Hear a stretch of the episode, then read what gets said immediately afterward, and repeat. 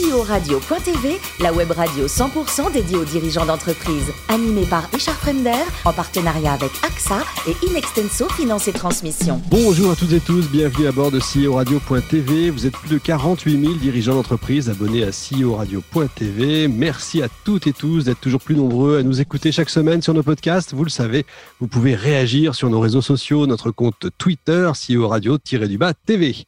À mes côtés pour co-animer cette émission, Yann Jaffrezou, qui est directeur de la gestion privée directe d'AXA France, et Marc Sabaté, directeur associé et directeur général d'Inextinso Finance et Transmission. Bonjour à tous les deux. Bonjour. Alors, aujourd'hui, vous le savez, nous recevons Isolis Coste, qui est présidente et fondatrice de Numberly. Bonjour Isolis. Bonjour. Alors, vous êtes né à Clermont-Ferrand, vous avez un DEA marketing et stratégie, un MBA, et vous allez devenir prof de marketing interactif à Harvard. Alors, moi, j'aimerais savoir comment est-ce qu'on fait pour passer de Clermont-Ferrand à Harvard. C'est pas évident, ça. Alors non, c'est pas une trajectoire très directe. Je suis passé par Paris hein, au milieu et euh, et donc, euh, j'ai fait euh, quelques années à l'université. Moi, je suis une vraie universitaire. Et puis, j'ai eu la chance d'avoir une bourse pour partir aux États-Unis. Et donc, je suis partie et j'ai rencontré un monsieur, c'est souvent des rencontres, hein, qui s'appelle John Deaton et qui a créé le premier laboratoire de marketing interactif euh, aux États-Unis. Et c'était ah Harvard. Évidemment. Alors rapidement, Internet va vous passionner, je le comprends. Vous revenez en France et vous allez créer Mille Merci avec un associé. Vous avez d'ailleurs l'investisseur de Mythique qui va mettre des sous dedans. À l'époque, déjà, une femme dans la tech, c'est pas si commun. Hein. Non, c'est resté pas très commun malheureusement, euh, même si euh, les choses évoluent, mais pas très vite. Et effectivement, et euh, alors Marc Simoncini a toujours investi dans des boîtes où les, les, les, dirigeants lui ressemblaient pas beaucoup. Hein, donc, donc en l'occurrence, je, je ressemblais pas beaucoup à plein d'égards, et notamment parce que j'étais une femme et, pas lui. mais il a effectivement bah, fait cette, chose un peu différente. Il a fait beaucoup de choses différentes, dont celle-là. Très bien. Alors enfin, mille merci va devenir Numberly. Vous allez nous expliquer certainement pourquoi tout à l'heure.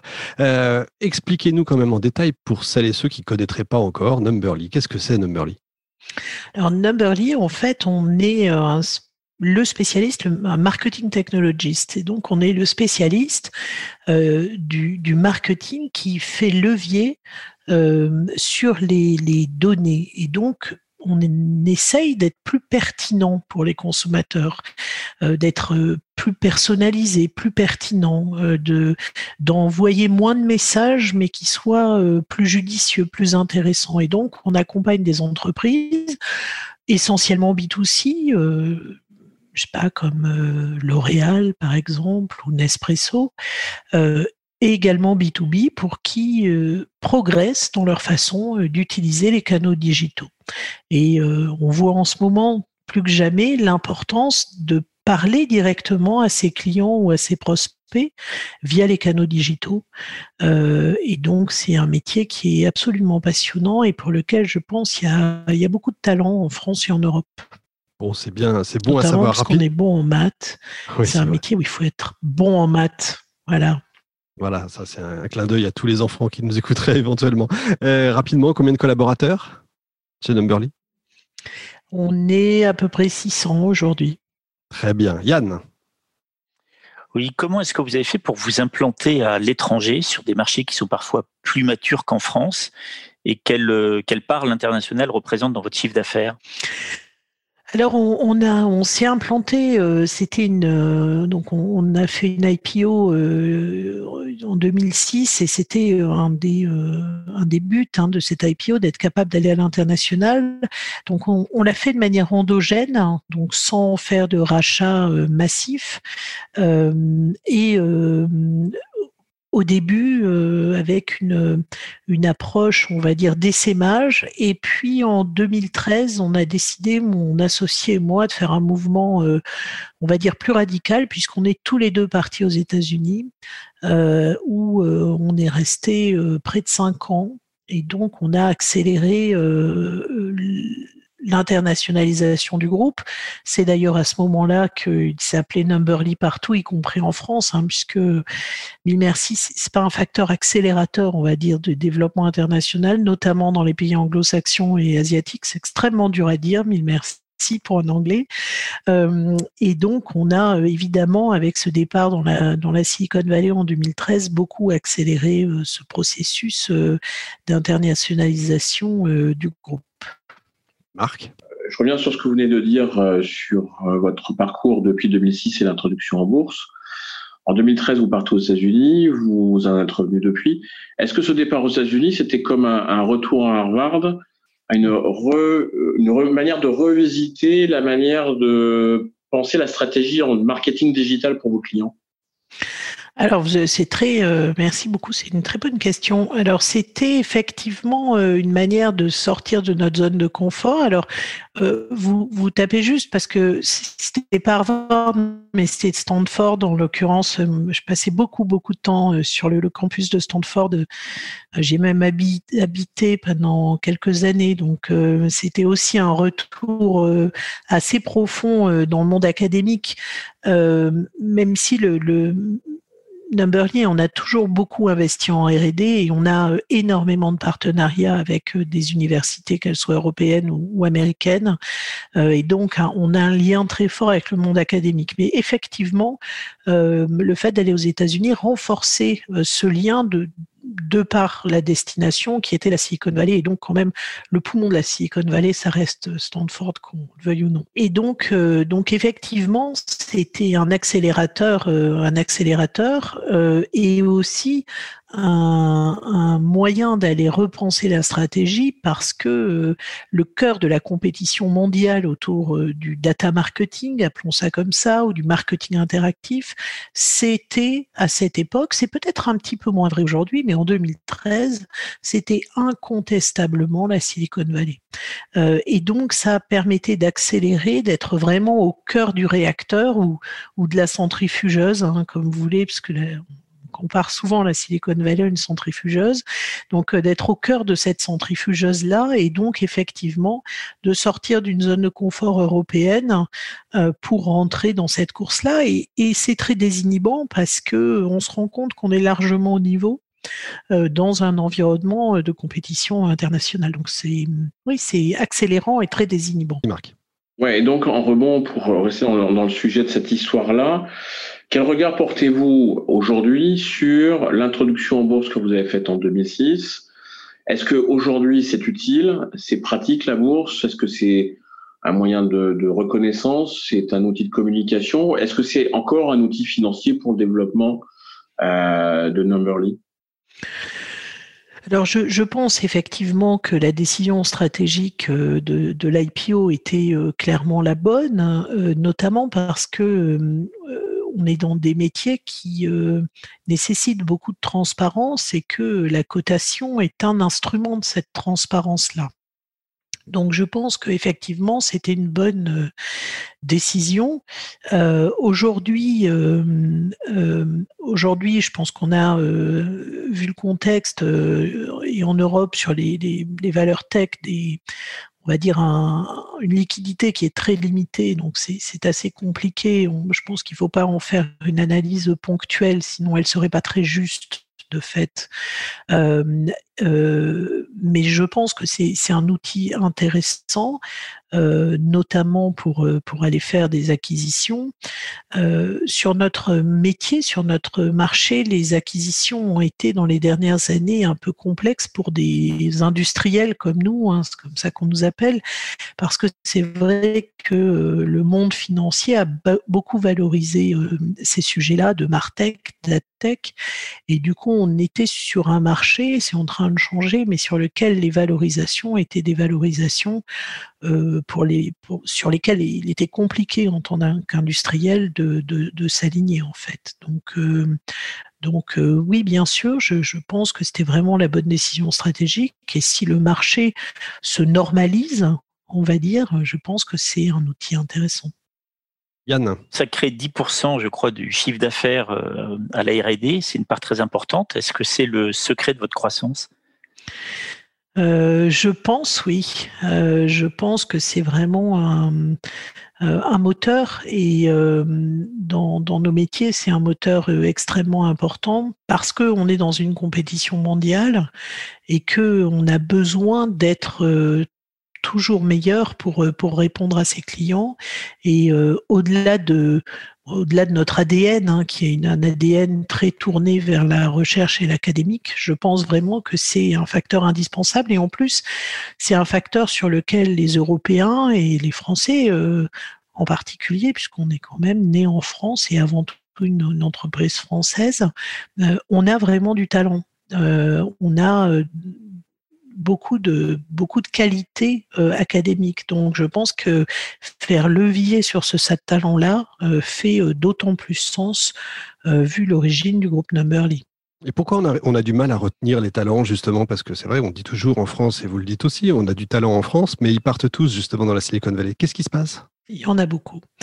Il y en a beaucoup, effectivement. Euh, bah, je pense que là, pendant longtemps, alors, il, me semble que c'est en train de changer un petit peu, mais c'est vrai que la Silicon Valley a été un aimant incroyable pour les talents, notamment aussi de par la présence de Stanford. Hein, euh, euh, c'est un endroit dans lequel il y a un brassage intellectuel de gens qui viennent du monde entier, euh, et qui s'intéresse au sujet Martech, AdTech, donc une espèce de concentration euh, euh, qui attire les, les meilleurs talents. Euh, il y a aussi un marché de plein emploi avec des entreprises qui ont des croissances extrêmement rapides et qui bien sûr euh, viennent chercher les meilleurs et viennent chercher les meilleurs avec les, les salaires associés quand on veut aller chercher les meilleurs. Donc c'est c'est un c'est un écosystème dans l'écosystème, hein, la, Silicon Valley. Ça a du sens. Yann, une dernière question? Oui, pour finir, vous militez pour que la diversité soit reconnue comme facteur de croissance et de compétitivité. Comment est-ce que vous mettez cela en œuvre au quotidien dans votre entreprise? Alors, je mets ça en œuvre depuis 20 ans quotidien. Je pense qu'effectivement, euh, euh, effectivement, c'est un vrai facteur. Euh, la diversité est en soi un facteur de croissance. Alors, évidemment, la diversité de genre. Hein, donc, on, a donc l'index, le, le, Parity Index, donc on est à 96 sur 100 dans nos organes, à la fois dans le board et nos organes de décision, on est aussi euh, paritaire. Euh, et euh, on travaille ça sur sur des métiers qui sont euh, pas simples parce que malheureusement la, la tech et si vous avez des filles, si les gens qui nous écoutent ont des filles, je les je les invite à regarder vraiment ce, ce secteur. C'est un secteur où où les, les, les, femmes ont leur place, peuvent vraiment s'amuser, exprimer leur talent, et, et donc on a besoin de continuer à, à, se battre parce que le, le digital, euh, je pense qu'on le sent tous beaucoup en ce moment. Le, digital a un impact euh, sur nos vies, un impact qui grandit, surtout quand on est confiné euh, comme en ce moment. Hein, on le ressent fortement. Et donc, je pense qu'il faut que des hommes et des femmes construisent ce monde digital et qu'on a besoin d'équilibre dans les gens qui fabriquent ça pour demain.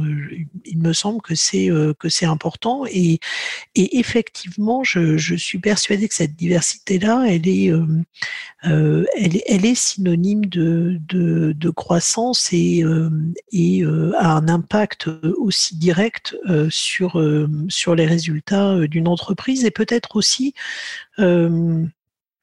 sur sa résilience. Euh, mon sentiment, c'est que le fait d'avoir euh, de la diversité, donc qu'elle soit de genre euh, évidemment, mais aussi culturelle, chez nous on a presque 25 nationalités, je pense qu'elle permet de prendre des décisions qui sont raisonnables et plus tournées vers le moyen terme. Donc elles améliorent la résilience euh, au-delà de la performance euh, des entreprises. Et c'est un sujet, je pense, euh, en ce moment important.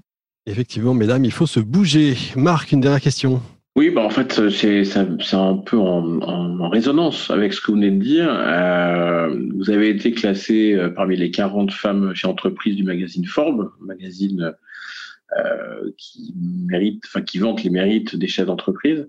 Est-ce que c'est difficile d'être une femme chef d'entreprise, justement dans un monde très tech euh, peuplé de mathématiciens plus que de mathématiciennes Bonne question. Euh, alors, mon, je vais vous répondre en deux temps. Mon, associé a un garçon et j'ai jamais eu le sentiment que c'était plus dur pour moi que pour lui, honnêtement. Euh, maintenant, quand je regarde les statistiques, euh, malheureusement, euh, on ne peut pas tirer d'autres conclusions que le fait qu'on a un déséquilibre qui, je pense, n'est pas bon pour la compétitivité de notre pays et qui n'est pas bon pour euh, la création d'emplois demain, parce qu'il y a beaucoup de création d'emplois dans le domaine digital et donc on a besoin d'un domaine digital euh, solide, vivant et en croissance.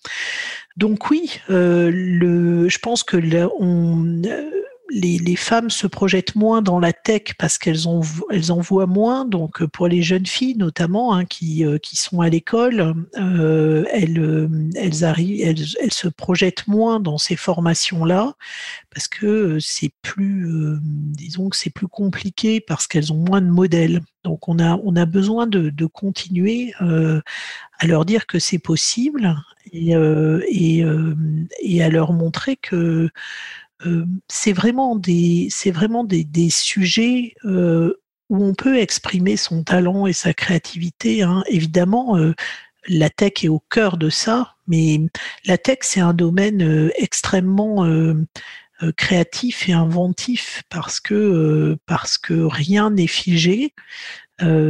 c'est très évolutif et donc ça ça ça donne des chances à des idées un peu différentes. Bah, j'espère que le, message sera passé. Merci et Marc. Euh, Isolis, euh, vous êtes d'origine avéronaise. Vous êtes, euh, il paraît-il, une championne de la Ligo. Vous avez quoi? Vous avez un, aliment secret, un ingrédient secret? Non, non, non, il n'y a, rien de secret dans la Ligo, c'est la pérennité qui fait la qualité. Vous voyez, c'est une sorte de stabilité dans, les siècles comme ça qui fait que. bon fromage, bonne pomme de terre. Voilà, juste, juste un truc constant, de la résilience. C'est très bien. le symbole de la résilience finalement. La oui, c'est vrai. Et enfin, euh, je crois que vous aimez les vins californiens aussi?